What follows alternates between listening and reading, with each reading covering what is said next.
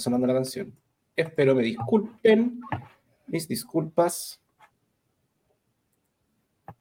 Eh, audio. Ya. Vamos a hablar. La imagen medio.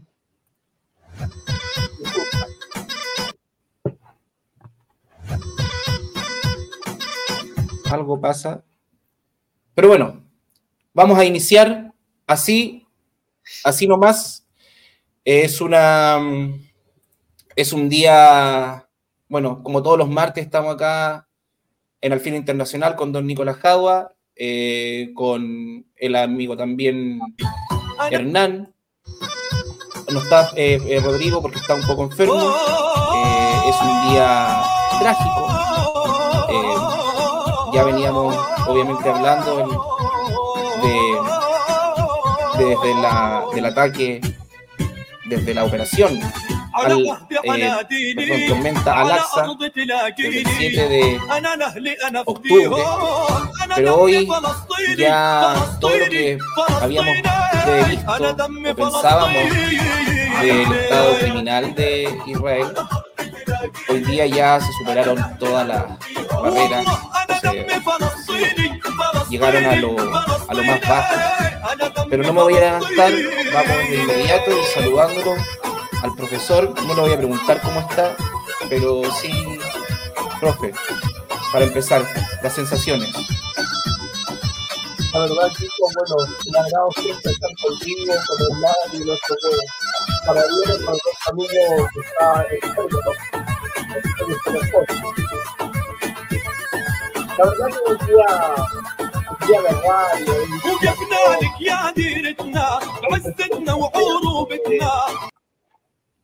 Tú nunca esperas, eh, Kiko, que un ejército cobarde que generalmente huye de los combatientes, tú nunca esperas que se desquite de las derrotas militares bombardeando un hospital, matando médicos, enfermeras y 800 heridos, Kiko. Esto es un crimen para llevarlo a un tribunal, pero en la humanidad eh, desgraciadamente no va a pasar nada con ellos porque las Naciones Unidas y toda esta gente solo hacen valer resoluciones cuando se trata de algo en contra de los países antiimperialistas. Cualquier resolución en contra de Cuba, de Venezuela, de Nicaragua, de Irán, de Siria, de Corea, la aprueban rapidito.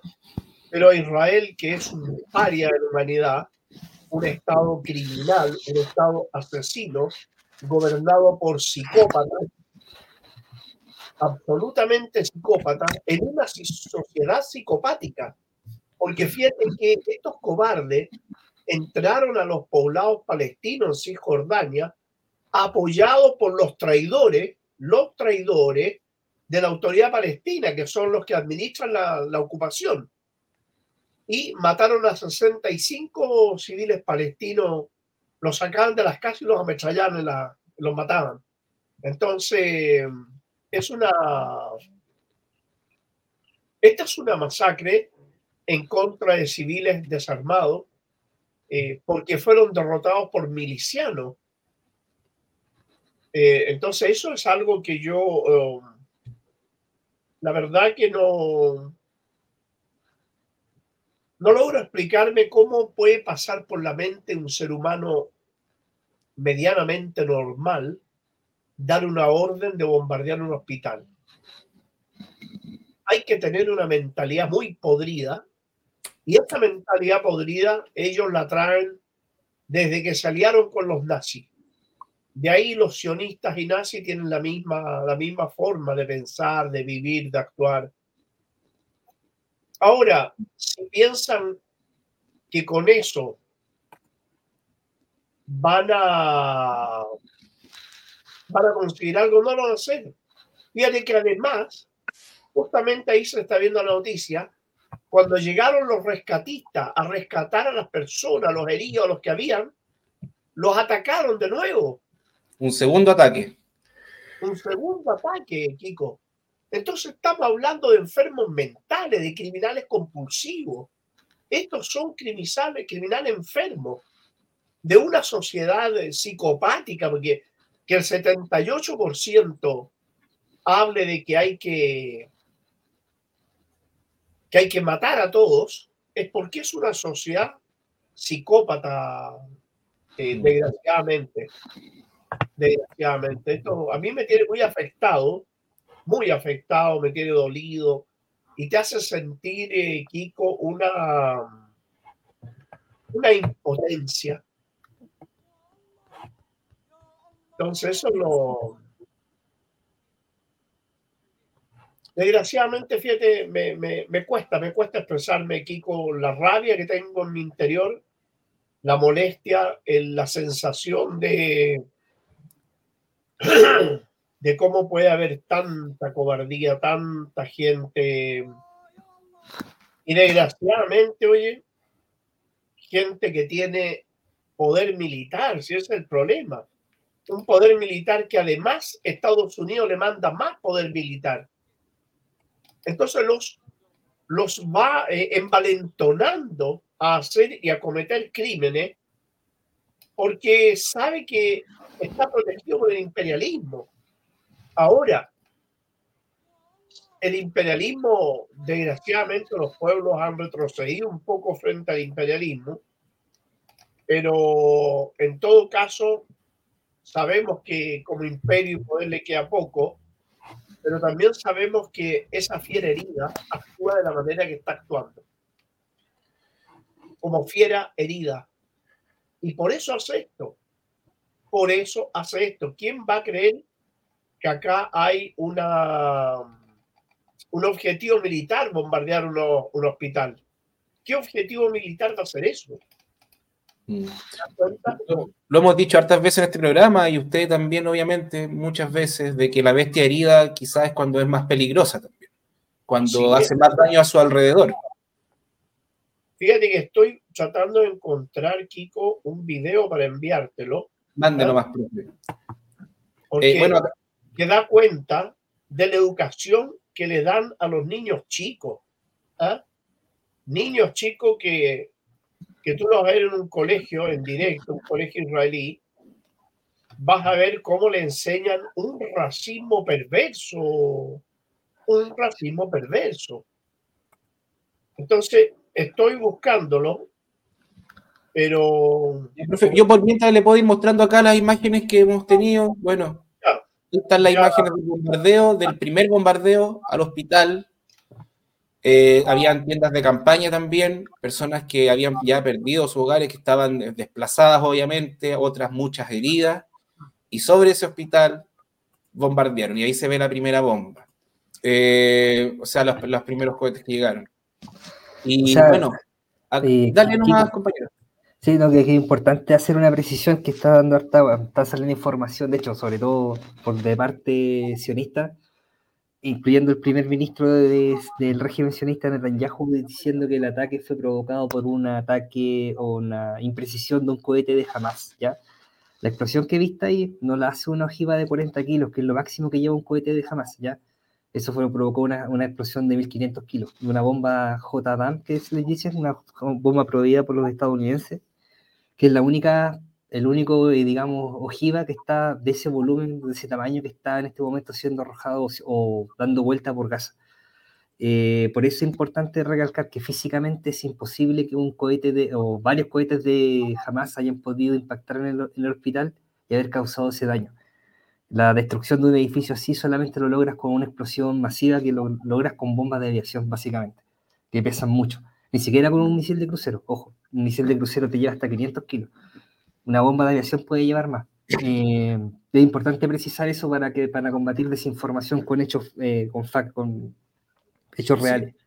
Sí. y acá justamente de eso, Elena Villar, que es de RT, que ahora está también participando en varios medios, dice, Israel borra el video que había utilizado para acusar a Hamas del bombardeo del hospital después de que se descubriera que las imágenes que habían utilizado eran del 2022.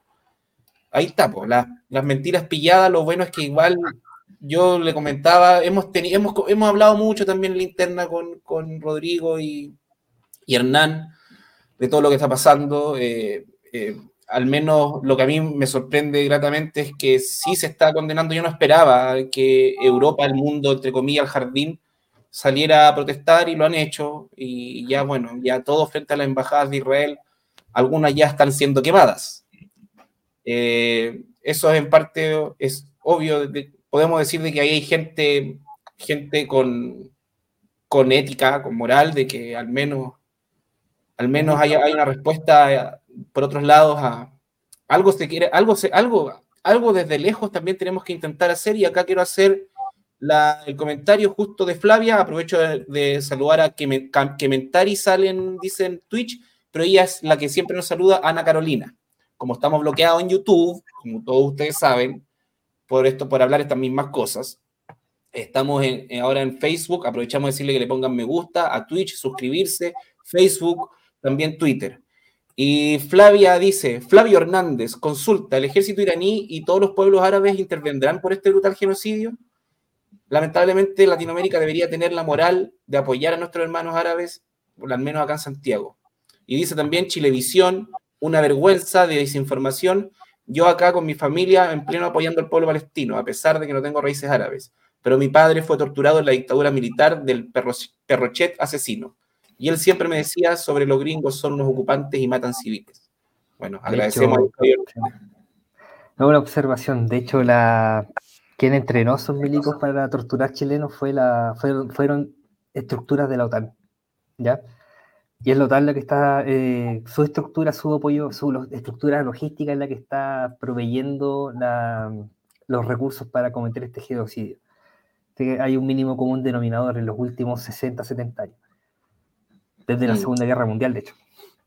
Oye, y hablando de, la fake news y la, propaganda, de, acá hasta, hasta la BBC tuvo que decir que era difícil que no hayan sido ataques israelíes. Ni la BBC, que es sionismo press, puede ocultar quién fue el autor de la masacre en Gaza. Mm. No lo puedo oye, pero ya. me comprometan con Charlie mandarlo. Ya, profe. Ahora, mm, bueno, vamos a finalizar con la canción que usted dijo, profe, porque ahora sí ya pude. Pero vamos a finalizar con eso. Profe, a nivel internacional, los movimientos que se están dando, sabemos que Hezbollah se ha estado moviendo. Por favor, vamos con eso. Ya. Bueno, eh, Hezbollah eh, hizo un ataque a un camión de transporte de tropas. Se habla de un par de escenas de soldados eliminado, ajusticiado para ser, para ser más exacto. Sí. Se destruyeron tres tanques, se coparon cinco bases militares en la frontera. Ya anteriormente se habían ocupado tres bases, pero hoy día hubo 18 bases militares que se tomaron Hezbollah en la frontera. Eso eh, por un lado. Y por otro lado, eh, Hamas con unos misiles Manpad que se llaman, ¿ah? que son misiles antiaéreos, pero que lo usa un, solo hombre.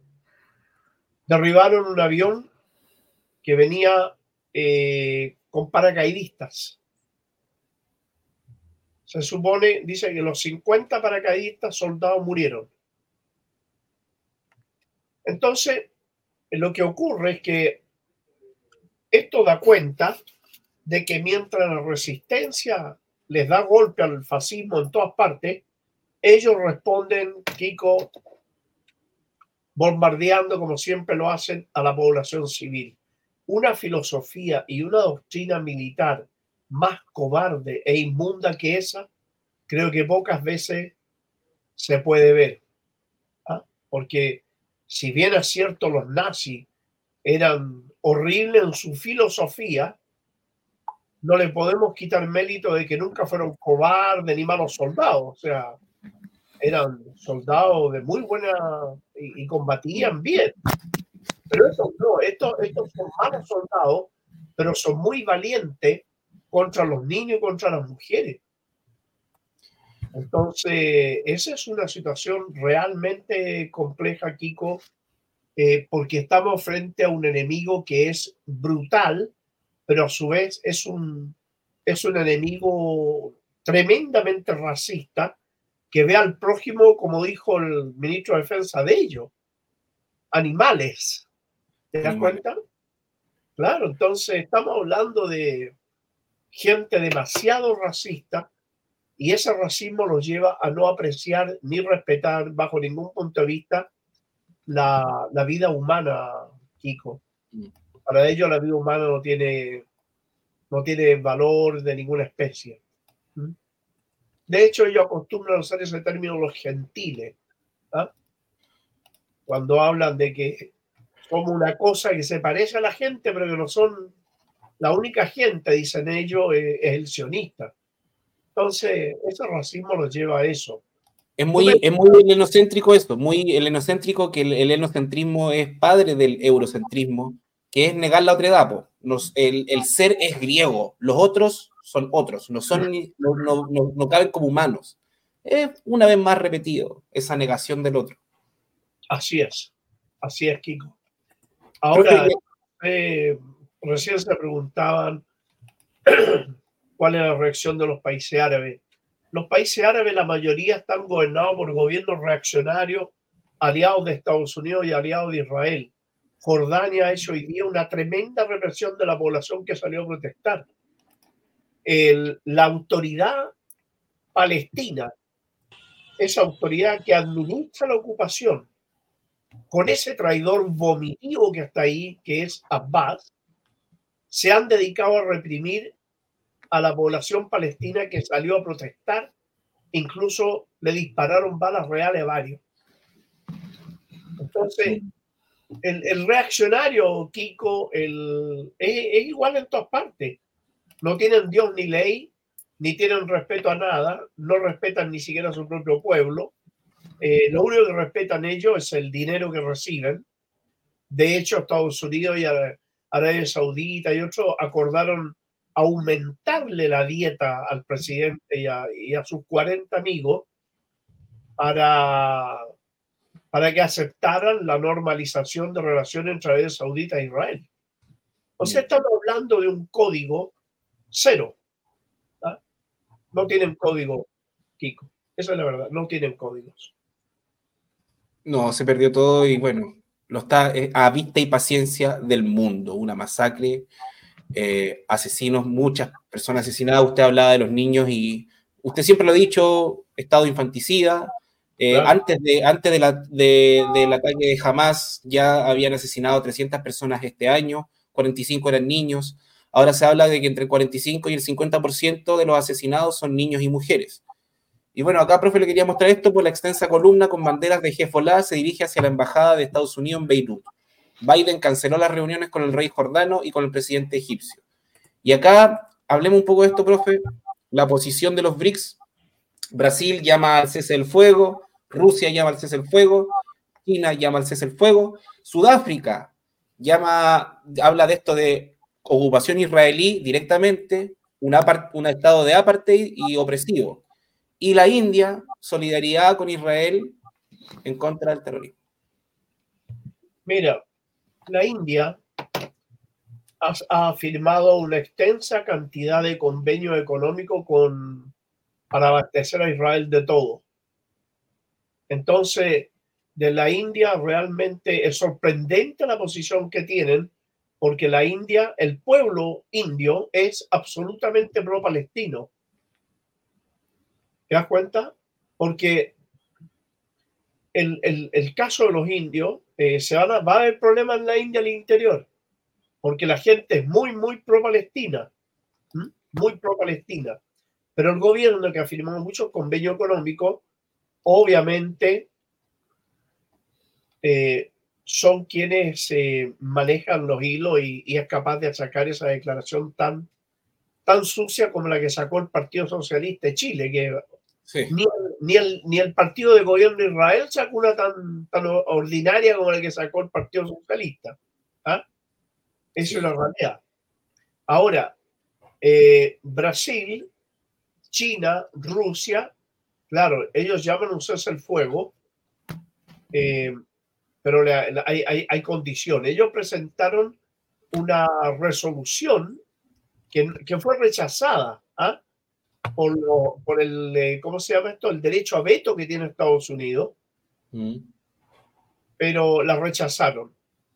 Ahora, Estados Unidos está ante una seria, una seria problemática en su interior, porque la gente que antes era ciegamente partidaria a Israel, cada día se aleja más de esa posición. Y ahora están en una posición de condena a Israel. Y con esto, eso se va a incrementar. Pero también está incrementándose el repudio desde el interior de Israel.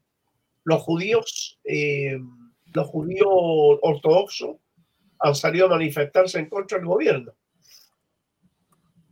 También se están echando encima la, a la prensa porque mataron a 16 periodistas bombardearon oficinas de periodismo debidamente identificadas. O sea, era para, para que los periodistas no pudieran seguir transmitiendo lo que estaban haciendo. Mataron a 16 periodistas, lo que es muy grave eso. Después mataron en este bombardeo un hospital. Esto, es, eh, esto ya es lo más vergonzoso que puede haber. Pero al mismo tiempo, el, muy inteligentemente jamás ha promovido el rompimiento del frente interno de Israel. ¿Por qué digo esto? Porque en la medida que ellos anuncian de que han muerto nueve rehenes, que han muerto 14 y, después cuatro, pero no dieron los nombres, en esa misma medida lo que está ocurriendo es que la gente no sabe quién fue el que murió. Y ahí se dieron cuenta, dijeron, pero bueno, están muriendo por los bombardeos que hace nuestro ejército. Y fueron a protestar, incluso las mujeres agarraron a Netanyahu, se tiraron contra él, los guardias personales no pudieron detenerla, y lo agarraron a cachuchazo, le pegaron. ¿Te das cuenta? Entonces, eh, por otra parte, los valientes, y aquí vamos a tocar un tema eh, judíos argentinos, chilenos y varios más, que van a hacer el servicio militar a Israel y que no lo hacen en Chile, salieron desaforados en aviones, pero desaforados. Eso, te, eso cuenta, Kiko, de lo cobardes que son. Entonces, pero acá hay otra situación que es digna de ver. El, ¿Cómo es posible que en un país un joven cualquiera no haga el servicio militar en su país y lo vaya a hacer a otro país? Hay un proyecto que presentó Alejandro Navarro, el senador hace un tiempo, ah, cuando era senador, presentó un proyecto para que cualquier ciudadano chileno nacido en Chile que fuera a combatir bajo las banderas de otro país o hacer el servicio militar en otro país, automáticamente perdieron la nacionalidad chilena. ¿Te das cuenta? Porque su, su, su lealtad no está con Chile, está con, con otro país. Entonces, ahí varios, varios senadores, ¿ah? varios senadores se las amañaron para mantener esa propuesta en veremos. Y ahí está callada en el Parlamento. Mm. Pero esta propuesta está allí. No la han votado ni la van a votar, porque también el financiamiento de la campaña que tienen por parte de Israel es muy grande. Todas sus campañas reciben mucho dinero, muchos parlamentarios chilenos, muchos. Entonces, Kiko, es grave esta situación, es grave porque además vulnera la seguridad de Chile. ¿Por qué digo esto? Porque nosotros llegamos a tener un ministro, llegamos a tener un ministro que era, que tenía un grado de oficial en un ejército como el de Israel y que Israel tiene un tratado de asistencia militar, para no nombrarlo, Kiko, un tratado de asistencia militar con un eventual enemigo nuestro. Entonces eso es muy grave, es muy grave porque su lealtad que no está con Chile, lo, tiene la puerta abierta para todos los secretos militares de Chile. Entonces, evidentemente que eso es muy grave. Pero encima, ministro, ministro del Interior. También, pues, de defensa. Entonces, lo que ocurre aquí, Kiko, es que eh, la degradación de la política en Chile ha sido tan grande y tan vergonzoso el entreguismo, esa, esta situación de súbditos que tienen, ¿ah? que en otro país hace ratito que ya los tendría todos en la cárcel. Pero acá esos, esos parlamentarios, que, por ejemplo, hay parlamentarios partidarios Israel que aquí son una vergüenza. Felipe K, por ejemplo. Felipe K es un partidario acérrimo de Israel y pertenece al grupo de apoyo a Israel. Y lo más vergonzoso que he visto, lo más asqueroso que he visto, y digo asqueroso porque es vomitivo la actitud que tiene, es la actitud de Carmen Hertz, que se dedica a lavarle la imagen al Estado sionista. Las declaraciones que ha hecho, lavándole la imagen a Israel, eso es, inaceptable para una persona que es diputada del Partido Comunista. Entonces, todo eso da cuenta, Kiko, de que estamos frente a una, a una cáfila para llamarlo bien exacto, una cáfila de políticos muy corruptos, muy poco éticos y muy traidores, porque sancionan el sentir del pueblo chileno. El pueblo chileno es antiimperialista, el Partido Comunista es antiimperialista, los jóvenes del partido son antiimperialistas. Y no pueden sus diputados estar apoyando al imperialismo ni a los sicarios del imperialismo. ¿Te das cuenta, Kiko?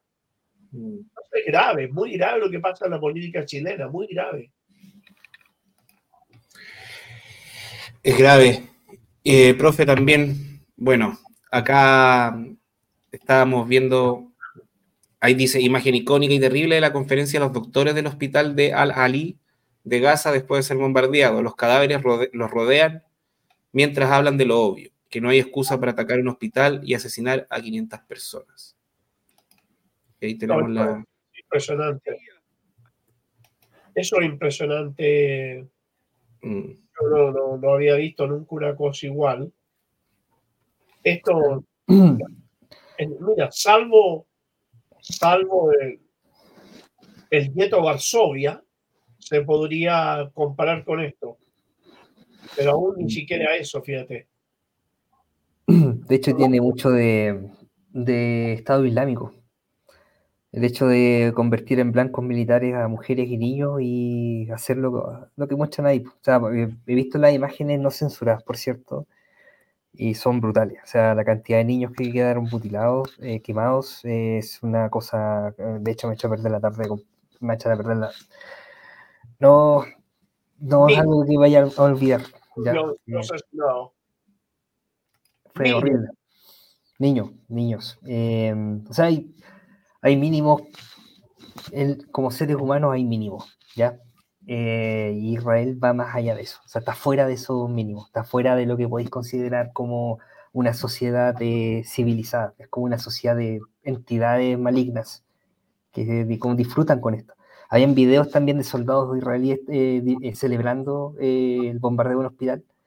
va de la línea, por cierto, muchos videos de colonos viendo cómo bombardeaban Gaza en años anteriores, cosas por el estilo es una calidad de, entidades humanoides que no va, no, sé cómo referirme a ellos, la verdad, como seres humanos no son.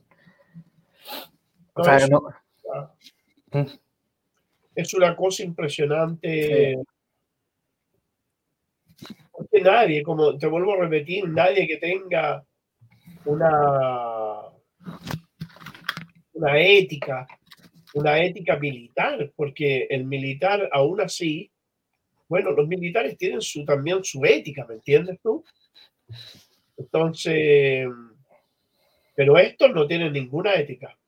No. Arrancan de los combatientes, pero se la encargan de matar a niños y mujeres. Esa ética militar. Ocurre en ocasiones, y de hecho, sobre todo en la guerra moderna, de que en los combates eh, fuego cruzado mata a muchos civiles. Ya eso va a ser cualquier guerra, lo van a encontrar en todos lados. Pero el caso del hospital fue un ataque deliberado, o sea, fue deliberadamente designado como blanco y se le atacó deliberadamente con la idea de, de primero, privar a los palestinos de un medio donde curar heridos.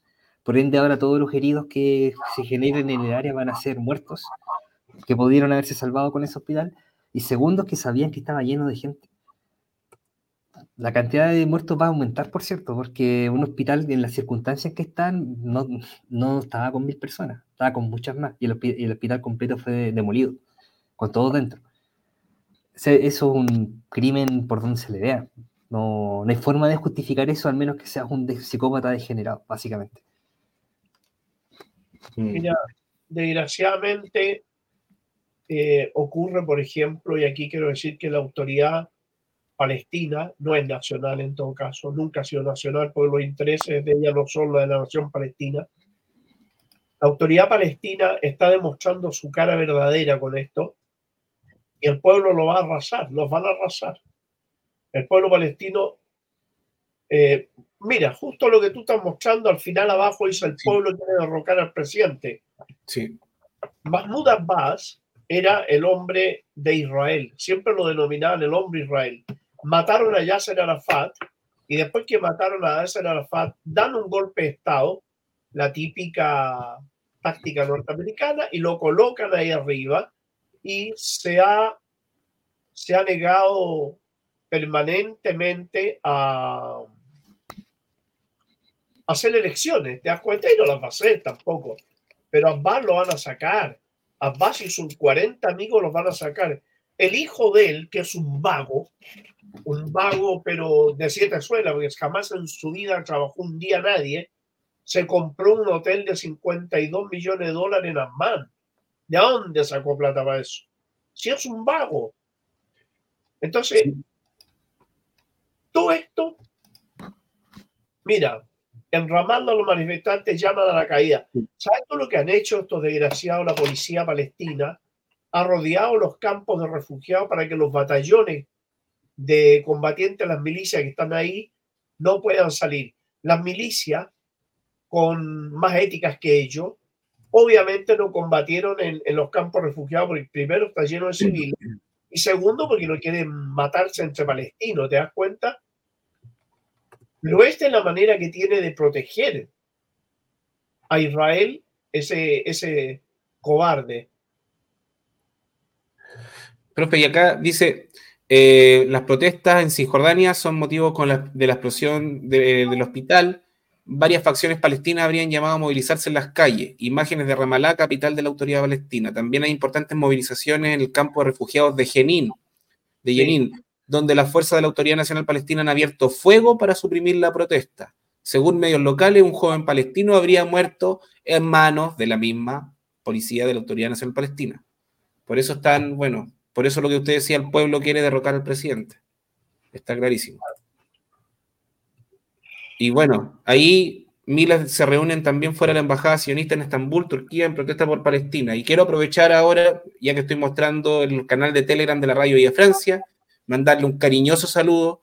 Han sido incansables los compañeros de Radio Vía Francia en seguir denunciando. Yo no sé, yo creo que ahí el persona, la persona que está de community manager o que hace la información es no ha dormido, no ha pegado pestaña porque han estado todo el rato informando, mostrando todos los lugares de donde ha habido solidaridad con Palestina, mostrando también imágenes muy fuertes, obviamente, esta masacre, que eso es lo que nos ha dejado, obviamente, este, estos ataques criminales del Estado infanticida de Israel.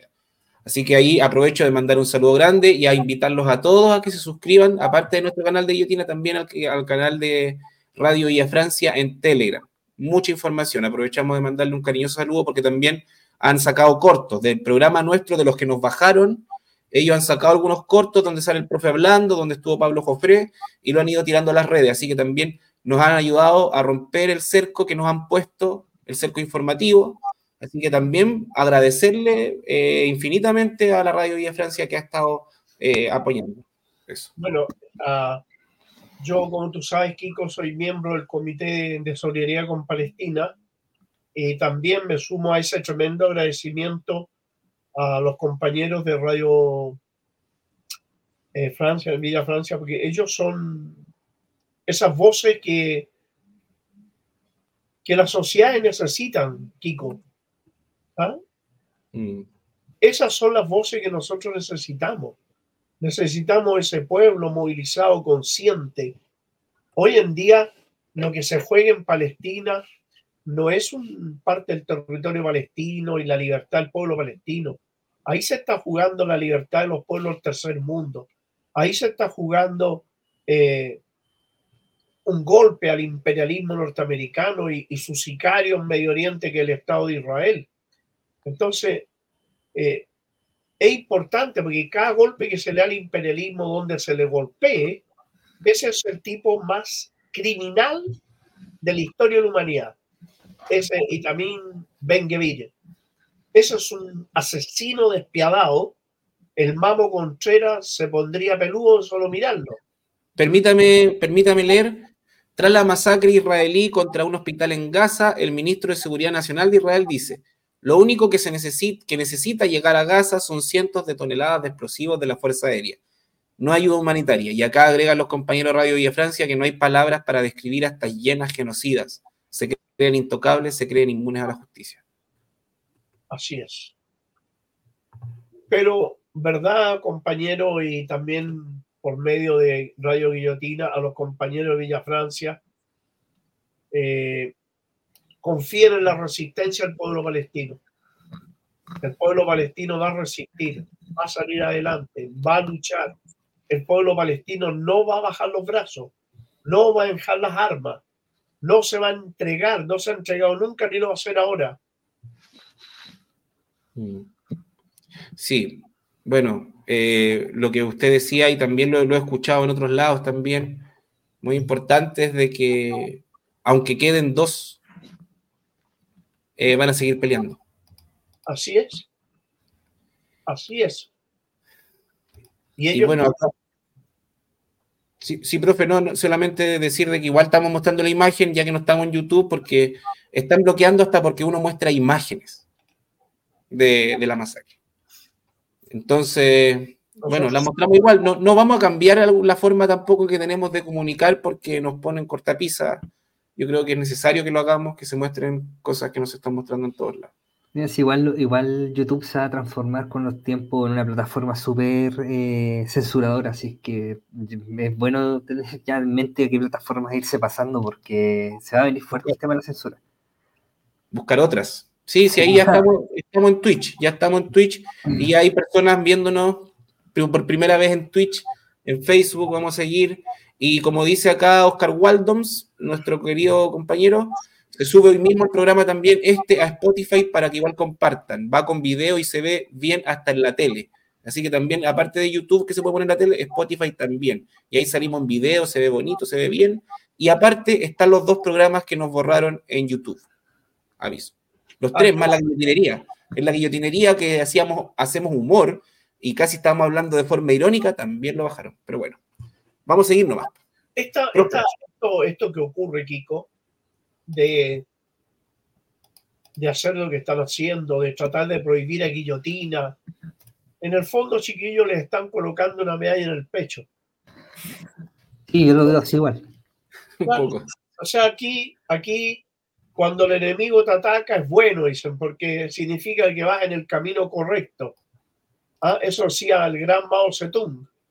Mm. Ahora, nosotros en esta, esto de buscar la vía alternativa, lo que demuestra y lo que deja claro es que el imperialismo, los reaccionarios, el fascismo, el nazismo sionista, el nacional sionismo, eh, su lenguaje es la fuerza bruta y no tiene razones, porque intentan callar, intentan callar, ¿te das cuenta? Intentan eh, censurar, ocultar, creyendo que ocultando la, opinión de otro, censurando a otro, acallando o amenazando a otros, ellos van a tener más eh, razón. Fíjate, te voy a contar que hoy día yo debo haber recibido unas cinco amenazas de muerte. Oh. Yemil Arce, un compañero del Comité de Solidaridad, recibió amenazas de muerte. Pablo Jofrea recibió las amenazas de muerte. Entonces, ellos creen que amenazando, creen que haciendo esto, eh, tienen más verdad ¿ah? o, o tienen más razón. Pero yo te aseguro que ni Emil ni Pablo Jofré, conozco mucho a Pablo, un gran hombre, un gran compañero, un gran camarada, ninguno nos vamos a callar, no nos van a callar. Entonces, yo hoy día hice la denuncia, espero que la investiguen, no es difícil investigarla porque las amenazas vía WhatsApp y todo eso que llegan, se pueden ubicar en el origen, ¿no? Mm. Entonces, espero, pero como te digo, eh, no los vamos a callar, o sea, y mm. tampoco, y no tengo ninguna duda que también Radio Guillotina, Hernán, Rodrigo, Kiko, ninguno de ustedes también se va a merentar y a callar. Al contrario, como usted dice también y como ocurre en todos lados, de que cuando llega la opresión a uno le da más ganas de levantarse uno. Así que. Así es. Nada más que decir. Y acá, y como le estaba diciendo, eh, la radio Vía Francia está al momento, hace seis minutos, hace siete minutos publicó que la situación en Cisjordania en este momento es explosiva, todo puede estar en caos. La FDI abre fuego contra los manifestantes palestinos durante una marcha que condenaba la masacre de la ocupación en el hospital Al-Mamadani en Gaza, que se cobró la vida de más de 500 personas. También medios israelíes empiezan a justificar el ataque acusando que fue un misil jamás, y eso ya, bueno, ya se desmintió en todos lados. Y bueno, más imágenes de la, de la crudeza. Eh, voy a tener que abandonarlos, lamentablemente, porque tengo que eh, tomar un, buen último bus. Eh, un placer siempre estar con ustedes, con el, equipo, con el público y bueno, eh, ¿qué más puedo decir? O sea, fue un día horrible, las noticias que se supieron. mi corazón está con los palestinos, siempre lo ha estado. Y espero que se haga justicia, honestamente. Es como lo que más deseo ahora. También. Uniendo, nuestros deseos, gracias compañero, nos vemos el próximo martes y si es que no hay una emergencia antes, bueno, nos veremos ahí. Muchas gracias. Un abrazo. Y nos encontramos. Un abrazo. Queda pendiente la actualización de Ucrania. Sí, ahora no es tan importante. Cuídense. Ahora, fíjate que esto no es nuevo, eh, Kiko. ¿ah? En Gaza, en la operación Plomo Fundido el año 2014, había un médico que escribe un libro que lo pueden ubicar en internet la gente que no escucha, que se llama No voy a odiar. Que para presionarlo a él fue un avión, o sea, perdón, un helicóptero Apache y tiró un misil y mató a su mujer y a todos sus hijos. Él escribió un libro que se llama No voy a odiar. Ese médico era un médico de gran capacitación que hacía clase en, Reino Unido, en Canadá, en Estados Unidos, en Francia, pero cuando ocurrió esto, él acudió de inmediato a Gaza. Mm. Es un especialista, un cirujano especialista en, en UTI, ¿ah? especialista en UTI. Eh, le mataron a toda su familia. O sea, esto de matar, de médico, de bombardear hospital y todo eso, eh, no es nuevo en la táctica del, fascismo israelí. El fascismo es eso, eso, es la, la, lo que hablábamos recién, Kiko, el mirar al prójimo como algo inferior, al cual tú puedes hacer lo que quieres con él porque es un ser inferior. Es cuando la gente, para autocomplacerse en algunas cosas, o autoconvencerse cuando dice, no, si los animales no piensan y son brutos con los animales ¿ah? y dañan a los animales. No, si los animales no sienten, no piensan. Eso es falso, Kiko. ¿Te das cuenta? Ellos hacen lo mismo. Y la filosofía sionista es asquerosa. Es asquerosa cuando yo leo lo, lo, lo, lo que educan, eh, cómo educan a su gente, Kiko. Eh, ahí te das cuenta tú que es un veneno en la mente y el alma esa gente horrible, horrible. Entonces, ahora también es vergonzosa la actitud de la, mal llamada comunidad internacional, porque en una circunstancia, ¿te imaginas tú, Kiko, si esto lo hubiera hecho Cuba o Venezuela? Estarían formando un ejército de, de 50 países para invadirlo. Mm. hablando, hablando de, la comunidad internacional, o bueno, más que la comunidad internacional, eh, ahora hay un grupo obviamente que volvió esa, ese mote que tenían hace mucho tiempo y que revivió Bush, lo del eje del mal. Em, em, en este sentido, eh, hablando, volviendo un poco a Hezbollah, quizás a, Irán, ¿qué, qué, ha, sucedido en las últimas horas que usted sepa? ¿Cuáles, eh, ¿Cuáles van a ser las discusiones? ¿Cómo se va a responder? Irán dijo que si esto continuaba, el Frente a la Resistencia iba a actuar. El Frente a la Resistencia, Siria, Irán, Hashad al-Shabi de Irak, las milicias populares, las milicias populares sirias la resistencia libanesa y la resistencia palestina. Yemen, con Ansar Allah en la cabeza, ofreció enviar 20.000 hombres de inmediato. Eh, si abrían el frente en Siria, ellos enviaban 20.000 hombres.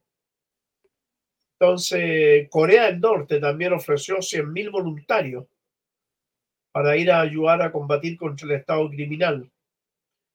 Pero desgraciadamente no hay una frontera abierta. O sea, en la guerra de Vietnam, por ejemplo, el vietnamita, el Vietcong, tenía lo que se denomina el Hanoi, ¿no? La capital de Vietnam del Norte. Entonces tenían un respaldo desde donde entraban los pertrechos, todo. Los palestinos todavía no tienen un Hanoi. El Hanoi podría ser Gaza. Mm. Yo creo que de ahí va a surgir ese va a surgir ese Hanoi desde Gaza, Kiko. Porque, claro, es, es un Stalingrado, pero después de Stalingrado en la Segunda Guerra Mundial, cuando los nazis fracasan ahí, de Stalingrado se levanta la contraofensiva que llegó hasta Berlín. Espero que aquí nazca la contraofensiva que lleve a Tel Aviv y liberar ese territorio de esos criminales compulsivos que están ocupando y mancillando ese territorio, Kiko. Sí, profe, y, bueno, también qué, qué, va a pasar con estos gobiernos que usted también dice que, han sido, porque ahora no, no, todos los históricos aliados de Estados Unidos y de Israel eh, están con ellos ahora, también han, algunos se han manifestado. ¿Qué cree usted que va a pasar con Arabia Saudita también, con, con los Emiratos Árabes Unidos? Arabia Saudita ha tenido un cambio radical, ¿ah? mm. muy interesante, muy interesante lo que está pasando al interior de Arabia Saudita. En otra parte, el problema lo tenemos con Jordania, que ahí hay casi 400 kilómetros de frontera con el Estado criminal, y el 80% de la población de allí es palestina. Pero allí, para que la gente sepa, la represión es gigantesca. Y el ejército jordano no permite que ingresen al ejército los palestinos, solamente entran al ejército los beduinos. Y la oficialidad del ejército es británica. A ese nivel de entreguismo están. Entonces, derrocar ese gobierno significaría abrir una tremenda frontera con el estado infanticida. Mm. Yo una vez, Kiko, estaba en, en Argelia, invitado, y fui a ver el monumento a los mártires de Argelia, de los caídos en la lucha contra la ocupación francesa. Y venía bajando yo ese, porque es una, en el cerro más alto, tienen una torre maravillosa, que es el monumento a los mártires. Cuando venía ya bajando, íbamos rumbo a un auto para subirnos, un argelino me pregunta y me dice, ¿de qué país eres tú? Me dice. ¿Ah? Yo le digo, vengo de Chile. Ah, me dice, pero hablas árabe, me dice. Sí, le digo, yo soy, tengo origen palestino. Ah, me dice él, qué pena, me dice. ¿Por qué le digo yo? Porque si Palestina tuviera frontera con Argelia, hace muchos años que estaría liberada. Y me quedo con eso, fíjate. ¿Sabes tú? Mm. Me quedo con eso. Y Claro, en una entrevista que nos hacían en la televisión de Argelia sobre el fútbol y todo eso, me preguntan qué es lo más lindo, que, qué es lo que más me gustó de Argelia. Le dije, Argelia en general es bonita, pero lo que más me gustó fue las palabras de ese muchacho. Mm. Sí, hay, eh, hay momentos donde uno puede ver la solidaridad entre pueblos. Eh, también, bueno, eh, no hay que olvidar desde este lado de Latinoamérica, podemos, podríamos conversar de lo que hizo Petro, de que igual tuvo un acto bastante, muy bueno lo de Petro. Bastante valiente, un ejemplo para... Un ejemplo. Sobre todo un ejemplo para el que tenemos aquí, pues. Sobre todo.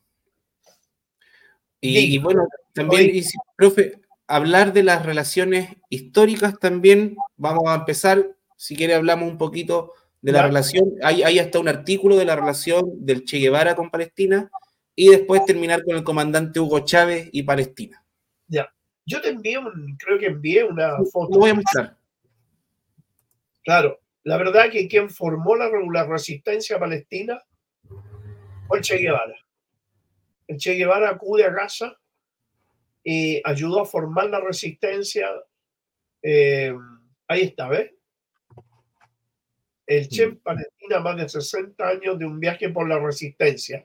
Justamente fue el Che el que formó la resistencia palestina, Kiko. Ahí está. Y ese gran hombre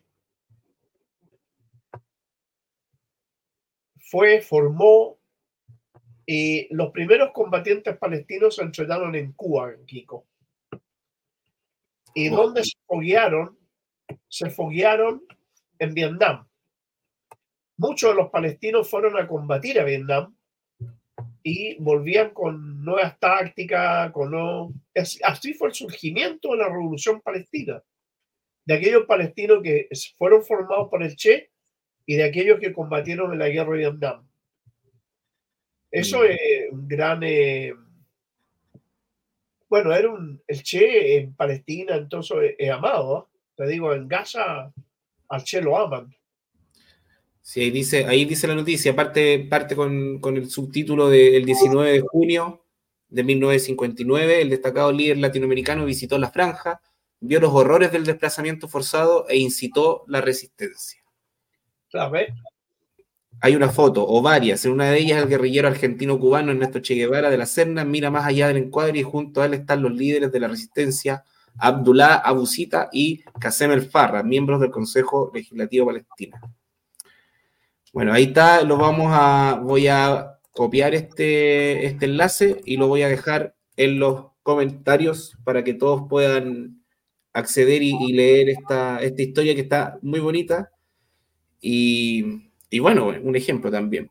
Ejemplo de, personas que hablábamos el otro día de, de, estos grupos de eh, guerrilleros, libertadores, que son internacionalistas, que van a otros lugares del mundo a prestar su, su bueno, su, su, cuerpo, su, su, todo, su, todo su ser, lo prestan a, disposición de, de, luchas que necesitan ser dadas. El Che Guevara, para qué hablar, fue uno de ellos. Eh, también conocemos, el otro día hablábamos de, del comando Hugo Chávez, también que andaba por algunos lados. Por ahí hay una, cuando maldice al Estado de Israel. Eh, ese, Profe, yo lo, subo, lo subo a internet todos los días. Ah, lo podrías colocar para disfrutarlo. Sí, disfruté, eh, ya, lo estoy buscando y lo vamos a encontrar al tiro. Eh, bueno, hay un video también palestino, recuerdo. Hay un video acá eh, por AFP en español. Hoy, vamos a poner al tiro, espérenme un minutito. Que ustedes saben.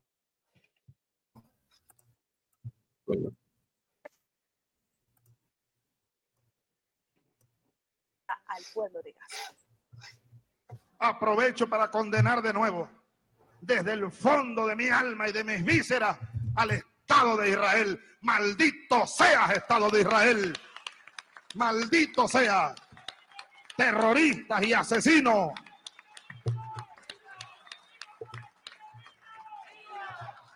Y viva el pueblo palestino. Pueblo heroico, pueblo bueno. Emociona, fíjate. Sí, Fíjate. por ejemplo. Kiko, que yo Pero- quisiera, El 29 de noviembre de 1900. ¿Ya? quisiera recordar algo que un episodio que ha sido ignorado, fíjate.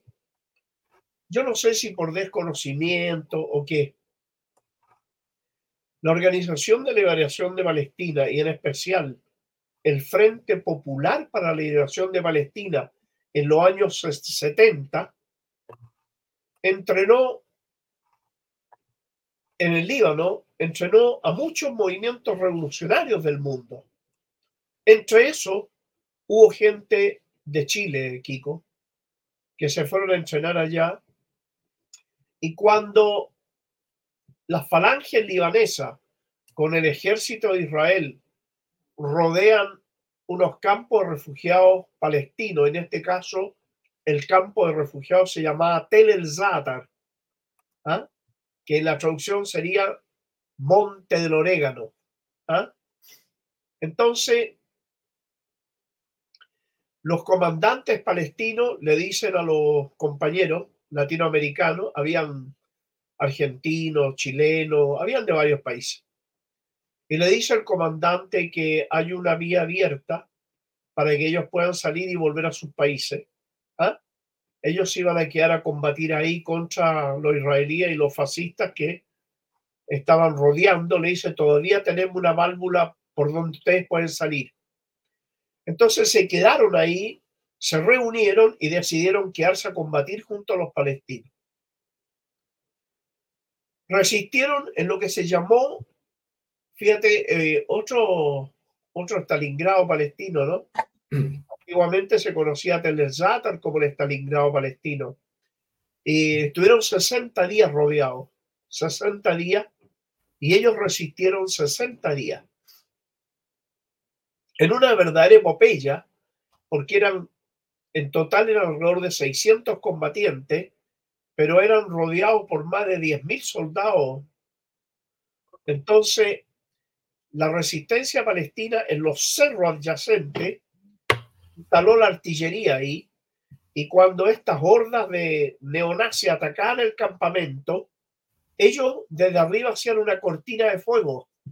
¿Te das cuenta? Entonces, duraron 60 días y se hizo, eh, por acuerdo de las Naciones Unidas, todos que intervinieron, un armisticio para que los, los combatientes pudieran salir y, el, y los habitantes del campamento pudieran salir eh, en paz, digamos, que nadie, nadie iba a hacer daño, nada. Salieron, salieron en camiones, todo. Cuando la caravana de buses y camiones iba avanzando, eh, Kiko, le cae el ejército israelí con los falangistas desarmados, mataron a cerca de 6.000. Y dentro de los que mataron, hubo muchos de estos voluntarios, pero hubo muchos chilenos que murieron ahí, Kiko. Murieron chilenos, argentinos, todo. Y eso han sido héroes ignorados, fíjate. ¿ah? Héroes ignorados. A mí nunca me lo habían enseñado y no, no, sabía, no sabía de esta historia. Sí, Profe, nuestro amigo Hernán se fue, pero nos deja una noticia. ya. Rusia ha destrabado las restricciones de venta de armas con Irán. Ahora puede suministrar misiles de defensa antiaérea avanzados. Están anticipando un ataque sobre Irán y lo defenderán. Uf. Ah, Rusia va a defender a Irán. Rusia destrabó las, restricciones de venta de armas. Y, lo que, y esto me imagino que es parte de lo que dice Hernán, de que están anticipando un ataque sobre Irán y que lo van a defender. Esto es lo que interpreta Hernán porque mandó ahí también una, el- un- una- la noticia donde la sacó, él sigue medios rusos lo siguen rusos, lo, siempre. De- Mira, eso se explica por lo siguiente, Kiko. El imperialismo estaba siendo, está siendo sacado de, de Asia Occidental, que junto a Venezuela son las dos zonas donde hay mayor cantidad de, de petróleo y gas. Entonces, Estados Unidos sabe que quien ha derrotado al imperialismo en todas las áreas, en Asia Occidental y en Asia Central, y ha ayudado a proteger a los gobiernos revolucionarios en América Latina, ha sido Irán. Irán es que ayudó a salir de la crisis a Venezuela, Sí. Irán sacó de la crisis a Bolivia, Irán apoyó hace poco a Nicaragua y es Irán quien ha levantado a Venezuela. Entonces, está, eh, le ofre- le- en este momento hay un barco, Kiko, un barco iraní atracado en, en La Habana que produce electricidad para Cuba. Y Oh. además, el gobierno, el gobierno iraní, se comprometió que cualquiera fuera la situación internacional, a Cuba no le iba a faltar nunca el combustible. Entonces Estados Unidos ve en Irán a un enemigo que hay que golpear. Y este es el momento de golpear. Y como el, el- gobierno iraní dijo que no iba a tolerar los crímenes de lesa humanidad en Gaza, entonces Israel, con la veña y apoyo norteamericano, bombardea este hospital para tratar de que Irán ingrese a la, a la guerra y así tener la justificación con esos cuatro portaaviones que llevaron para atacar a Irán. Pero Irán no va a ser fácil atacarlo, Kiko. No es fácil Mm. atacarlo. Podrán disparar de arriba todo lo que quieran, pero que pisen territorio ira- iraní, y no, no, no. Ahí no. ahí Con no submarinos tampoco podrían. ¿Ah? Con submarinos tampoco podrían, porque también tiene una buena defensa. Si no- de disparar de lejos pueden hacer todo lo que quieran, pero eh, también la Marina iraní va a defender y, y seguramente van a contar con el apoyo de los rusos y los chinos. Primero porque Irán es el mayor abastecedor de petróleo de China. Y por Mm. eso Estados Unidos quiere doblegar Irán también, porque ve en China su mayor competidor. Y Rusia, que tiene en Irán un gran aliado, Irán que le proporciona drones, eh, le proporciona algunos eh, armas. ¿ah? Entonces Rusia, claro, tenía un bloqueo de los misiles de antiaéreo, pero en este caso los requiere, así que lo más probable es que le, le lleguen rápidamente los misiles, ¿te das cuenta? Mm. Sería apelo a esa, a esa solidar- solidaridad de los, entre pueblos que, bueno, nos enteramos hace poco que Hugo Chávez ayudó a Argentina a salir un poco de la deuda. Eh, Sí. la, la relación eh, Venezuela-Irán también es conocida, hay estatuas de Hugo Chávez en Irán. Eh, vamos a- estábamos hablando del Che Guevara, que fue a pelear a África, a- allá, por eso también en África lo quieren ta- ta- tanto. Hay, hay salones, cátedras en la Universidad Pa- Patrice Lumumba, Sí. Donde, el Che está ahí, donde, bueno, eh, eso habla de la, de la hermandad revolucionaria intercontinental y, bueno, no estamos en los mismos tiempos, pero también apelamos a que ojalá pueda, se pueda hacer algo por ahí. Así es. Venezuela eh, lleva dos años seguidos con el país que mayor desarrollo ha tenido en América Latina. Dos años seguidos lleva. Y no aparece en ningún lado. No, no aparece. Entonces, y por esa razón también que una gran cantidad de gente que salió de Venezuela está volviendo. Mm. Ah. Ahora, eh, para Estados Unidos es elemental, elemental, lo mismo para Reino Unido y Francia, atacar a Irán. Ellos quieren atacar a Irán. Ahora, si Irán tiene un ejército bastante respetable, tiene una buena misilería, tiene extraordinaria relación con Corea del Norte, con Rusia y con China. Mm. Entonces, los proyectos económicos de China para la nueva ruta de la seda eh, desembocan en el puerto de Chabajar en Irán. Entonces los Mm. intereses chinos están en juego también directamente. Así que yo veo que si Estados Unidos quiere atacar a Irán, eh, podría perfectamente esta ser la chispa para una tercera guerra mundial, pero ya intensa. Sí, probablemente. Eh, bueno, Todo por esta- y todo por Israel, oye, si eso es lo peor del caso, todo por ese estado criminal. El daño que le hace Israel a la humanidad es salvaje. Otra, otra de las cosas que yo, de las que me enteré, cuando, bueno, obviamente siempre he seguido los canales alternativos, Telesur, RT, Telesur hace mucho tiempo. Después para el estallido, cuando no quería ver nada de prensa chilena porque me daba asco, para el estallido me puse a ver hasta venezolana televisión y ahí conocí el programa La Hojilla con Mario Silva.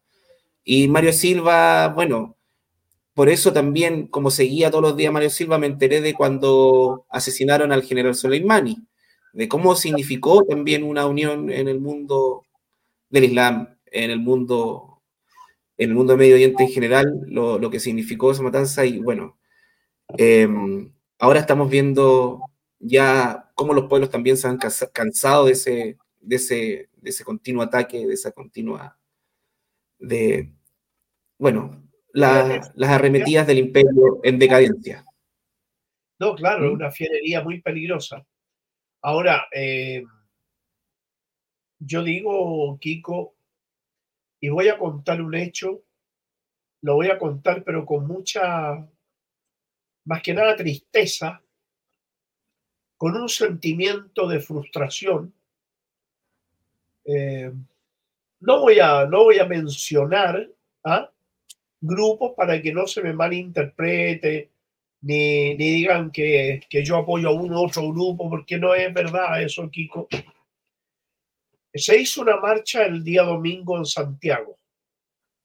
Se partió de, de la Plaza Dignidad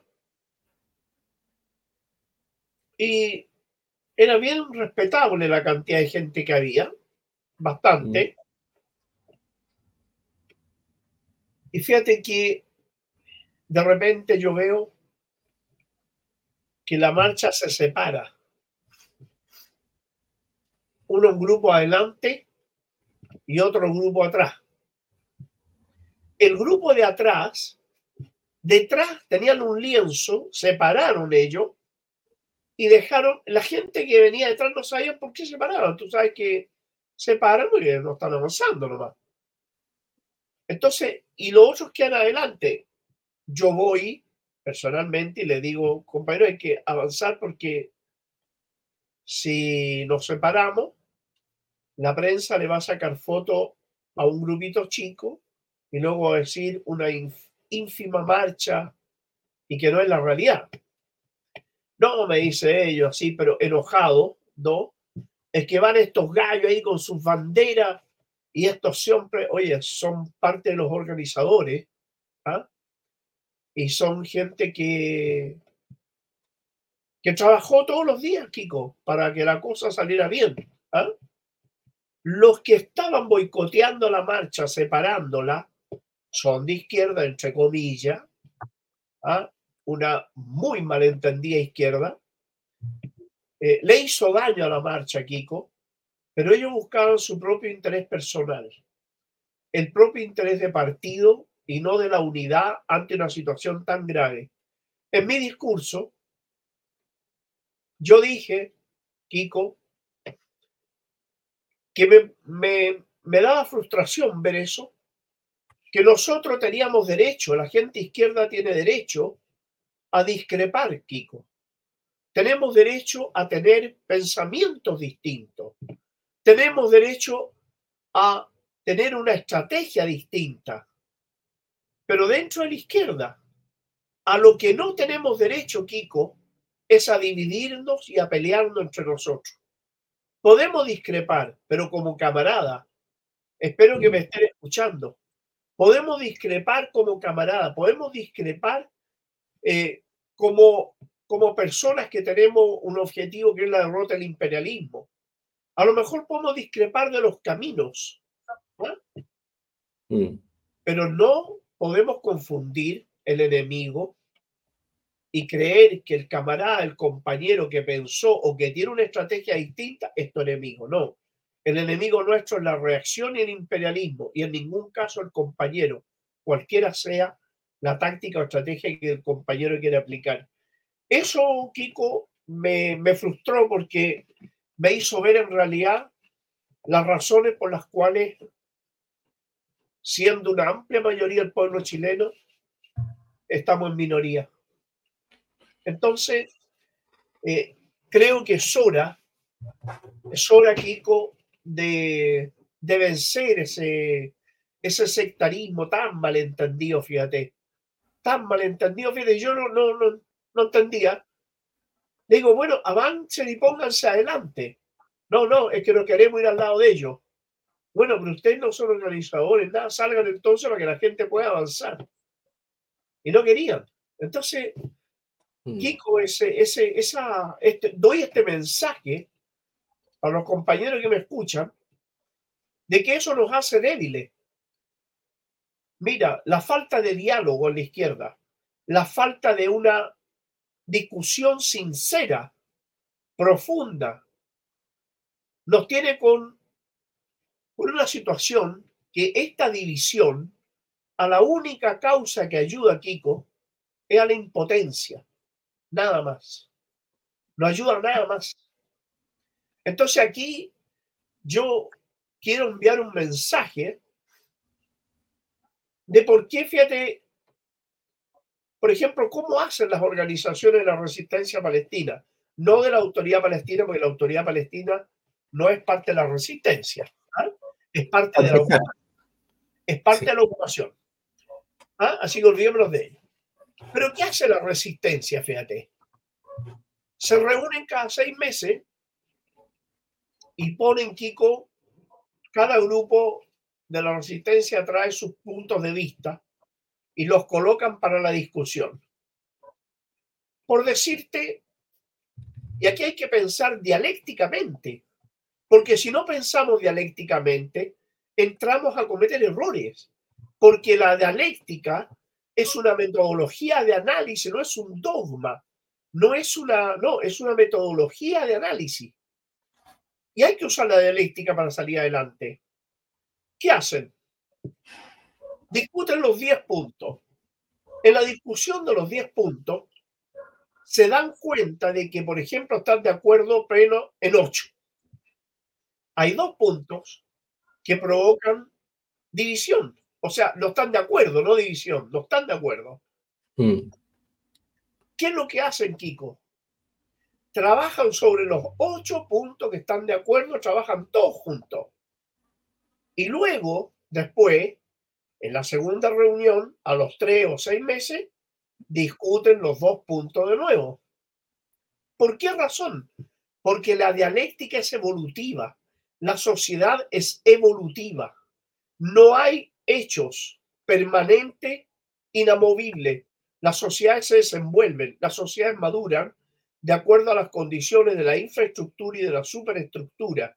Y las relaciones entre los hombres, tal como lo explica Marx, dice eh, la lógica y las leyes de la lógica que movilizan a las sociedades actúan sobre los hombres, pero son independientes de las voluntades individuales. Por lo tanto, Kiko, como todo es evolutivo y va cambiando, es muy probable que los puntos que te dividen en un momento o que discrepas tú, en el futuro puede ser que desaparezcan o puede que eso hayan variado de manera tal que te unan. Pero lo que no se puede hacer es dividirse y no hacer nada juntos, porque de 10 puntos hay dos que no estuvieron de acuerdo. Y desgraciadamente, lo que yo veo en nuestros compañeros y camaradas es que se quedan en los dos puntos y no en los ocho que estamos de acuerdo todos. Y eso es lo que nos tiene mal, nos tiene débiles. Y es ineficiente. Al final, yo me acuerdo, bueno, usted nos dijo ese, ese ejemplo, nos dio ese ejemplo en una, cuando estaba en una crisis interna en Radio Yotina.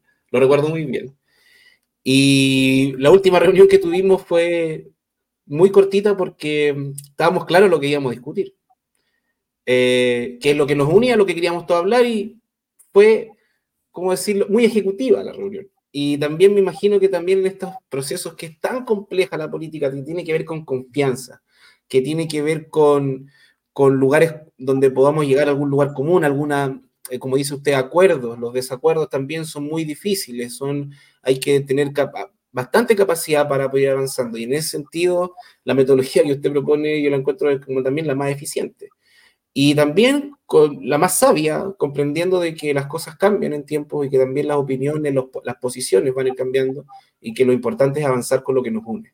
Así que eh, me parece fundamental ese llamado a la unidad porque más allá de lo que está pasando afuera, también eh, nos habla mucho de lo que está pasando adentro, de cómo reaccionamos. Y aún así, aunque estamos, somos un montón de gente la que apoyamos, los que nos consideramos anticapitalistas, antiimperialistas, los que apoyamos a Palestina, eh, que en ese mismo lugar nos veamos divididos, eh, igual daba mucho para pensar. Fíjate, Kiko, que una de las razones que uno tiene cuando yo veo estas cosas y en las circunstancias en que las veo. Porque si esto lo veo yo en un partido de fútbol no me preocuparía. Mm. Pero resulta que cuando tú estás en política, Tú tienes detrás de ti gente, personas, compañeros que tienen los mismos dolores o las mismas esperanzas que tienes tú, que tienen las mismas inquietudes que tienes tú. Por lo tanto, tú tienes la obligación ética, moral y revolucionaria de ser honesto con tu gente, de ser veraz con tu gente y de tratar de hacer las cosas lo mejor posible porque cuando el espectro del fascismo aparece, mata, destruye, tortura, viola, desaparece. Entonces tú no puedes, si tienes una, una, una mentalidad revolucionaria, primero es porque amas la vida y en segundo lugar es porque amas al prójimo. Porque la primera, la primera indicación de un revolucionario, la primera motivación que tiene un revolucionario, ¿cuál es? el sentimiento humanitario ante la injusticia. Quizás no comprende la injusticia, quizás no comprende cómo la sociedad es una sociedad que digrega, que, que precariza, que, que, produce una forma de vivir de uno que sea bastante mala. Puede que no lo entiendan, ¿ah? Pero después, cuando empiezan a, entrar a la política, empiezan a aprender, empiezan a comprender cómo se mueve la sociedad. Y si empiezan a estudiar, a estudiar a los clásicos, aquellos que se cabecearon para, para enseñar a las generaciones futuras, empiezas a mirar y a ver más. Y tienes la obligación de ser honesto con la gente que te sigue. Tienes la obligación de ser honesto con tus compañeros, porque eso es más que una palabra cliché, más que una palabra que repetimos todo, es una palabra que tiene un tremendo significado interno. Cuando dice tu compañero, el compañero es mucho más que un hermano, Kiko. Mm. El compañero es mucho más que un hermano. El compañero de lucha, aquel que comparte con él la vida y la muerte, el riesgo y el éxito y la derrota. Entonces tienes la obligación ética, moral, de ser veraz, de dejar de lado tus intereses particulares en, beneficio del interés general de los compañeros. Entonces, en eso, Kiko, creo que a nosotros nos falta aprender mucho. Nos falta también terminar con los egocentrismos políticos. Nos, nos, nos, falta eh, de aquellos líderes que son narcisos políticos, que también son dañinos. ¿ah? El caudillismo es muy dañino. También el asambleísmo es dañino. Entonces, tiene que haber un justo equilibrio. Pero cuando hablamos nosotros, y aquí quiero eh, detenerme en esto, cuando se habla aquí con el centralismo democrático, el centralismo democrático anula el caudillismo, evita el asambleísmo y aflora lo mejor entonces, en el centralismo democrático está la fórmula de cómo los grupos militantes pueden desenvolverse y la, la toma de decisiones. Entonces, hasta el día de hoy, por ejemplo, en Cuba se practica el centralismo democrático, desde la, de la calle a la cuadra, al barrio, en lo que se llaman los CDR, los Comités de Defensa de la Revolución. Mm. Pero resulta, Kiko, que Cuba, Kiko, en 10 minutos Cuba tiene a todo el pueblo con un arma en la mano.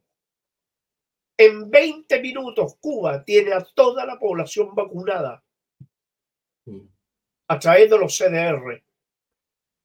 Entonces, ¿por qué nosotros, Kiko, siendo un pueblo que tiene una gran, eh, que, que es mayoría la gente que quiere un cambio de, de nuestra sociedad, sin embargo somos minoría? Entonces, vuelvo a lo que habíamos conversado en un programa anterior. Y todo esto lo estoy rememorando, abstrayéndome un poco del tremendo dolor que tengo y la rabia que tengo y la impotencia que tengo por lo que sucede en Palestina, sino que también ver lo que pasa en Chile, que también es mi preocupación. Entonces, cuando vi eso, cuando vi ese sectarismo inútil, insensato e inservible, ¿de qué servía dividir una marcha de solidaridad por un pueblo compañero que a 15.000 kilómetros de distancia está sufriendo una agresión? ¿A quién le servía la división en ese momento? ¿A quién ayudaba? A nadie, Kiko, absolutamente a nadie. Entonces, eh, dije yo, y me acordé recién, la verdad, yo en ese momento me dije, cuando tengo los compañeros, voy a hablar de esto, Mm. porque necesitamos, Kiko, terminar también, y eso hay que hacerlo, terminar con los falsos ídolos. Los Sí. falsos ídolos le hacen mucho daño a la revolución, Kiko. Esos, esos que, que nosotros jocosamente lo decimos, ¿no? Leen 10 páginas de cualquier folleto que no saben ni quién es el autor, y ya son eruditos en, en revolución y quieren formar un partido y liberar América Latina. Entonces, eh, eso le hace daño, Kiko, le hace daño a la revolución, le hace daño al pueblo chileno, le hace daño a la izquierda. Mm. Entonces yo ¿Ah? Sí, es que lo, lo hemos visto, personas que se transforman en personajes después y que se los come el personaje. Eh, lo hemos visto también y, haciendo, y dividiendo la izquierda y poniendo unos contra otros y por puras tonteras muchas veces. Entonces, Así es, Kiko, así es, así es. Por eso que yo dije voy a hablar de eso, porque creo eh, que también estamos siendo víctimas, víctimas de una situación bien compleja, Kiko.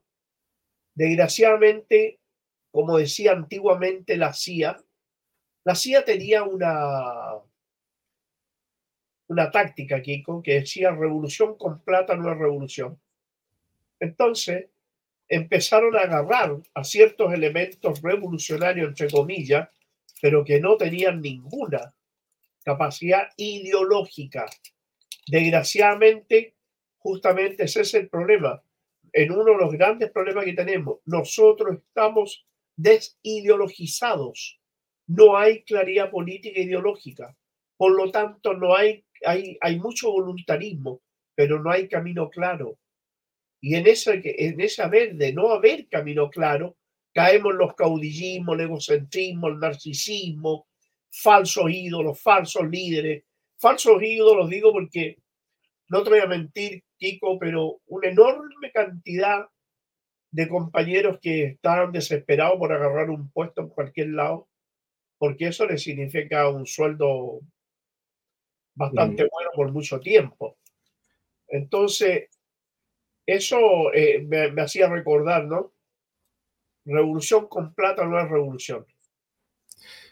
Sí, aparte, bueno, aparte de, de comprar para dividir, Así es.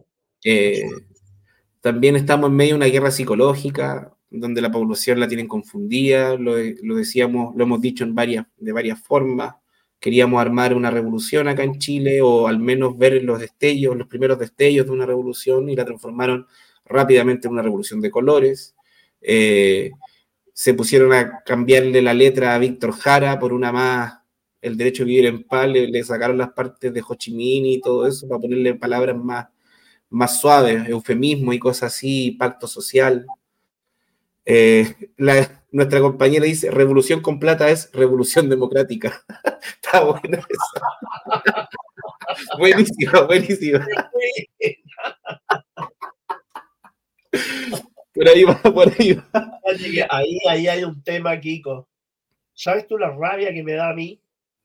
La rabia que me da es que hay una enorme cantidad de gente, Kiko, que junta su platita para tener los fondos para un subsidio.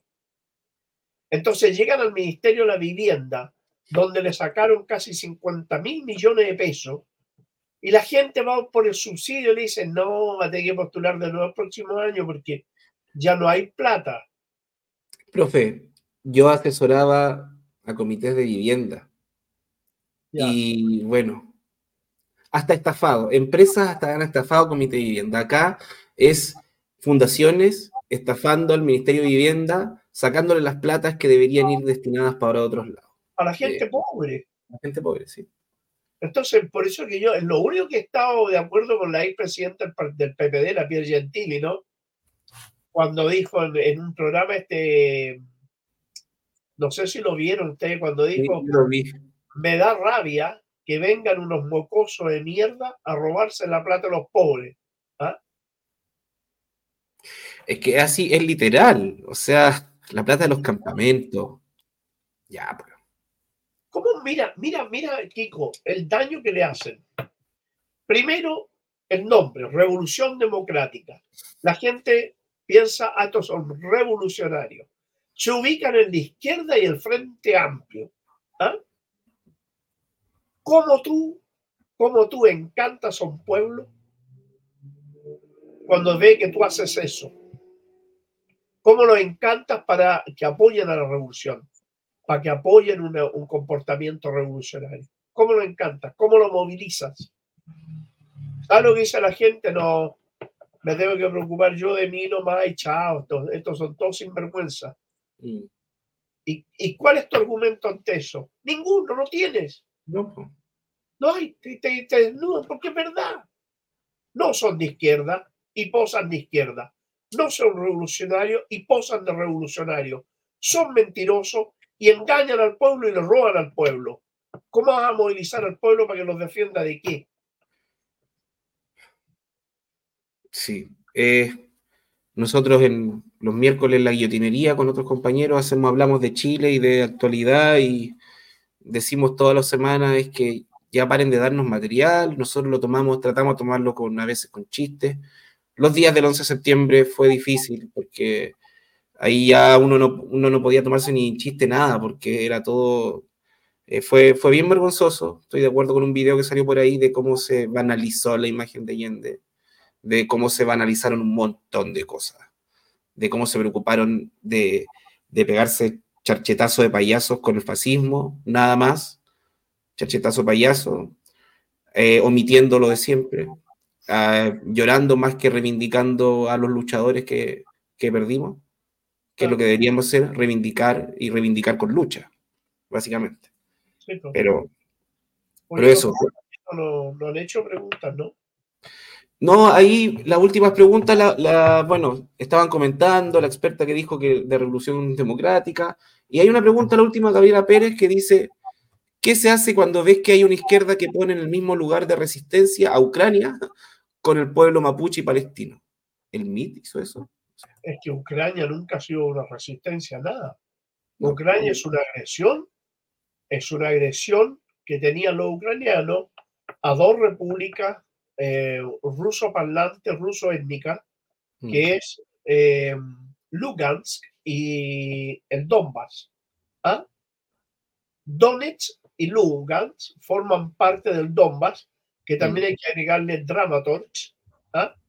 que era la tercera república popular que había ahí. Mm. Esas dos repúblicas populares que son de izquierda fueron agredidas por el gobierno ucraniano que había hecho un golpe de Estado instalado por la CIA y ese golpe de Estado empezó después a atacar a eso. Mm. O sea, Ucrania no se, re- no se, re- no se revela ante nada, Mm. Ucrania es un país agresor. Eh, Pero la pregunta, la pregunta de Gabriela la entiendo de como de qué se hace con un izquierdista, o sea, con alguien de izquierda que defiende Ucrania. O sea, para empezar, si alguien defiende Ucrania no es de izquierda nomás, y se acabó. no, O sea, no, no. Yo mismo, no. yo, yo subí un Reels de Alfredo Jalife ayer que hablaba de Boric, que le dice izquierda travesti. Dice, si eres de izquierda, o sea, porque no está de acuerdo con izquierda y derecha, hablar de esos términos, pero si te vas a llamar de izquierda no puedes ser neoliberal, para empezar. Además. Ahora, Entonces, ¿cómo explicas tú que la Carmen Hertz, diputada del Partido Comunista, esté apoyando al Estado de Israel, al sicario del imperialismo norteamericano, no solo en Medio Oriente, en el mundo? Si ella sabe, ella sabe que quien mató a su pareja fue asesorado por el Mossad israelí. Fue el Mossad israelí el que le estructuró la inteligencia. El Mossad israelí, junto con los brasileños que le enseñaron a torturar, el Mossad israelí los infiltró. O sea, eh, que Carmen Hertz esté apoyando al Estado de Israel es simplemente un asco, es vomitiva. Esa es la realidad, Kiko, vomitiva. Y simplemente, y para ser tajante, bueno, así como no puedes decirte que eres de izquierda si apoyas a Ucrania, tampoco puedes decirte de izquierda si apoyas al sionismo. Eso también, dijémoslo claro, para que vaya quedando claro. Claro, o sea, coloca a George Bush al lado de Carlos el Che Guevara. Es claro, básicamente. Profe, y eso, bueno, ahí dice Gabriela que lo- eso de que, de que Ucrania era la resistencia lo dijo María Rivera. Me, me da lástima saberlo, porque igual algo de, de respeto había ahí porque fue la única que estuvo peleando desde la izquierda en la constituyente, pero bueno, lamentable. Hay una, ese que es el problema, pues, Kiko, cuando la gente, lo que hablábamos recién, está desideologizada. No se trata de que tengan una ideología como religión. Lo que se trata es aprender mecanismos de análisis. No, las ideologías no deben ser un, un libro dogmático donde tú lo tienes que aplicar a rajatabla. No. No, la ideología, en el caso de los marxistas, que son los estructural históricos, ¿qué significa eso? Que las estructuras de la sociedad históricamente se van desarrollando y el desarrollo significa que son evolutivas. Y para entender la evolución del desarrollo histórico está el materialismo dialéctico que te da la fórmula para analizar. Y cuando llegas a algo que no entiendes, entonces ahí te dicen, bueno, de lo, del todo general a lo particular y de lo particular a lo general. Es el método inductivo de análisis. Mm. Y con eso tú vas a entender todo. Fíjate que mira, no sé si te acuerdas, Kiko, en una de las conversaciones que tuvimos cuando empezó el ataque este, la vez pasada o antes, no me acuerdo, te di- dije yo que era el momento de Hezbollah para recuperar el territorio libanés ocupado, la granja de Cheva. Mm. Bueno, Kiko, es simplemente análisis inductivo a- utilizando la dialéctica. Claro, jamás, o sea, digo, Hezbollah le ha destruido 18 posiciones militares, donde en la granja de Cheva. Ha atacado el transporte de tropas en la granja de Cheva. O sea, es obvio que iba a intentar recuperarlo. Entonces, cuando digo eso, Kiko, no se trata de que tú tienes una bola de cristal, no se trata de que, que no sé, por Satanás o quizás quien te está susurrando al oído, aunque algunas veces te susurra al oído. Pero a lo que me refiero, Kiko, es que eh, es análisis, nada más, nada más que análisis. Y el análisis del método marxista inductivo. Te lleva siempre a conclusiones correctas. Mm. Eso es lo que nosotros tenemos que, que aprender, Kiko. Sí, mucho, mucho que aprender. Tenemos también, siento yo, eh, siempre, siempre siento que estamos con poco tiempo, pero, pero ahora el- la geopolítica, eh, el mismo fascismo se puso aceleracionista. Ah, Eh, claro. Entonces, bueno. Eh, ahí hay una última pregunta, Fernando Patricio dice, bajo la lógica armamentista, ¿es Israel capaz de responder nuclearmente una supuesta incursión a su territorio de parte de varios países? Puede hacerlo, tiene las ojivas nucleares, pero es un suicidio, ¿no? Hay unos Mm. estudios que demuestran que todos los vientos de Medio Oriente van para allá. Por lo tanto, es cosa de horas que la radiactividad la van a tener ahí, pero en su, en su casa.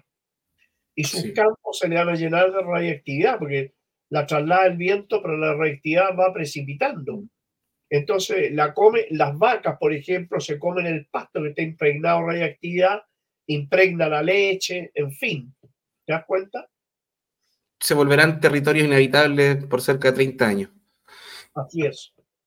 Bueno, profesor, eh, llegamos ya a la hora 36. Agradecemos que pese al bloqueo, pese a, a las bajas de video, igual estamos, la gente ha seguido viendo los programas que están eliminados en YouTube, lo ha seguido viendo en Facebook.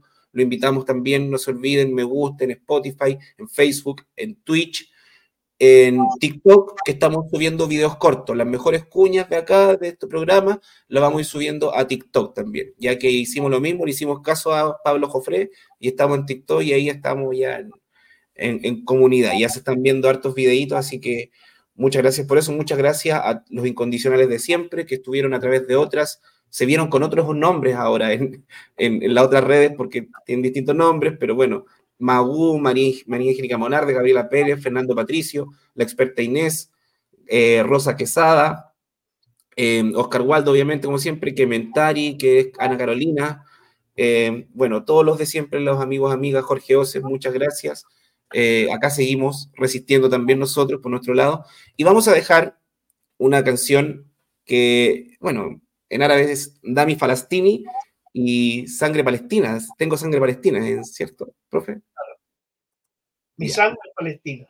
Mi sangre es palestina. Así Hay que una bonita que dice las armas son mi- las armas de mi, mi derecho, algo así.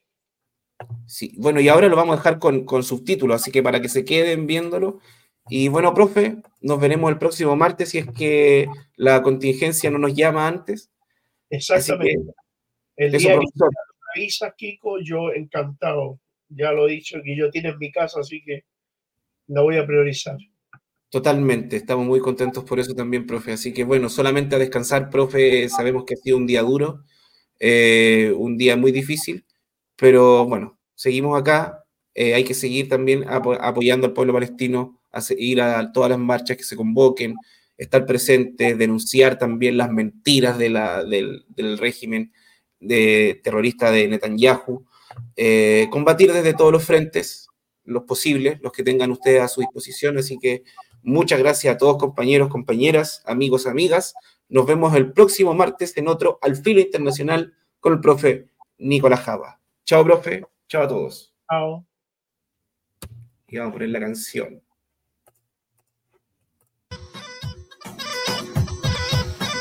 oh. oh, oh.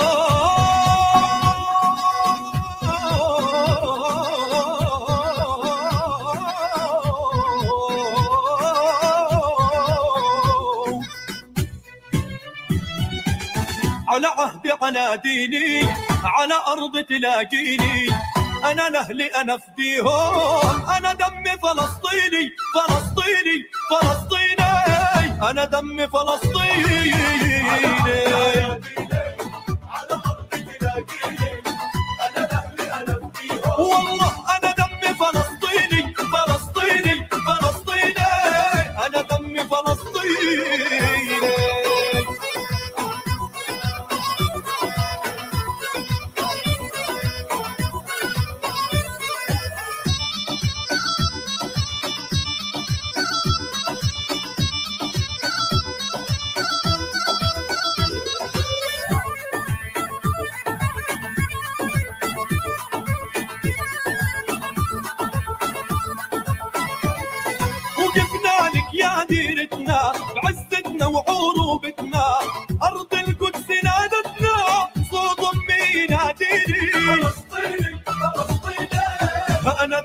فلسطين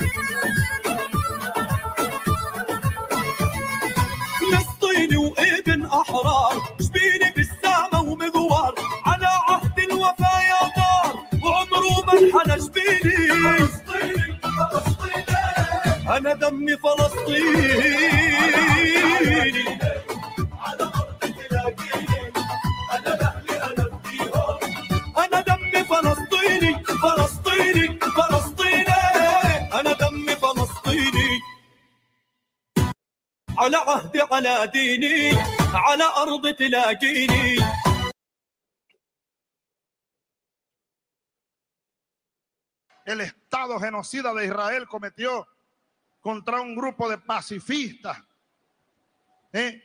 que iban llevando una carga humanitaria al pueblo palestino que está en Gaza, rodeado por todos lados por Israel. No les permiten ni, ni agua. Masacraron una gente ahí, ustedes lo vieron, ¿verdad? Bueno, vean ustedes Estados Unidos. Estados Unidos lo que dijo que está preocupado. Están preocupados. Imagínense, Alcalá, Dios nos libre, que eso hubiera ocurrido en aguas venezolanas. Ya estaríamos invadidos. Tengan la seguridad que ya nos hubieran invadido. Pero no, como es Israel, se le permite de todo. Entonces, ese es un ejemplo de doble moral.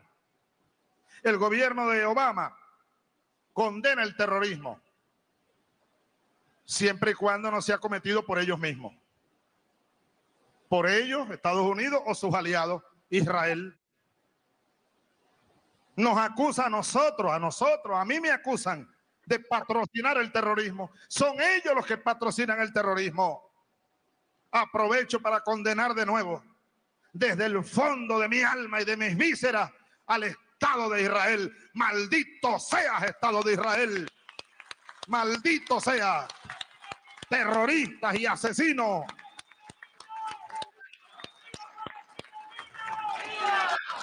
Y viva el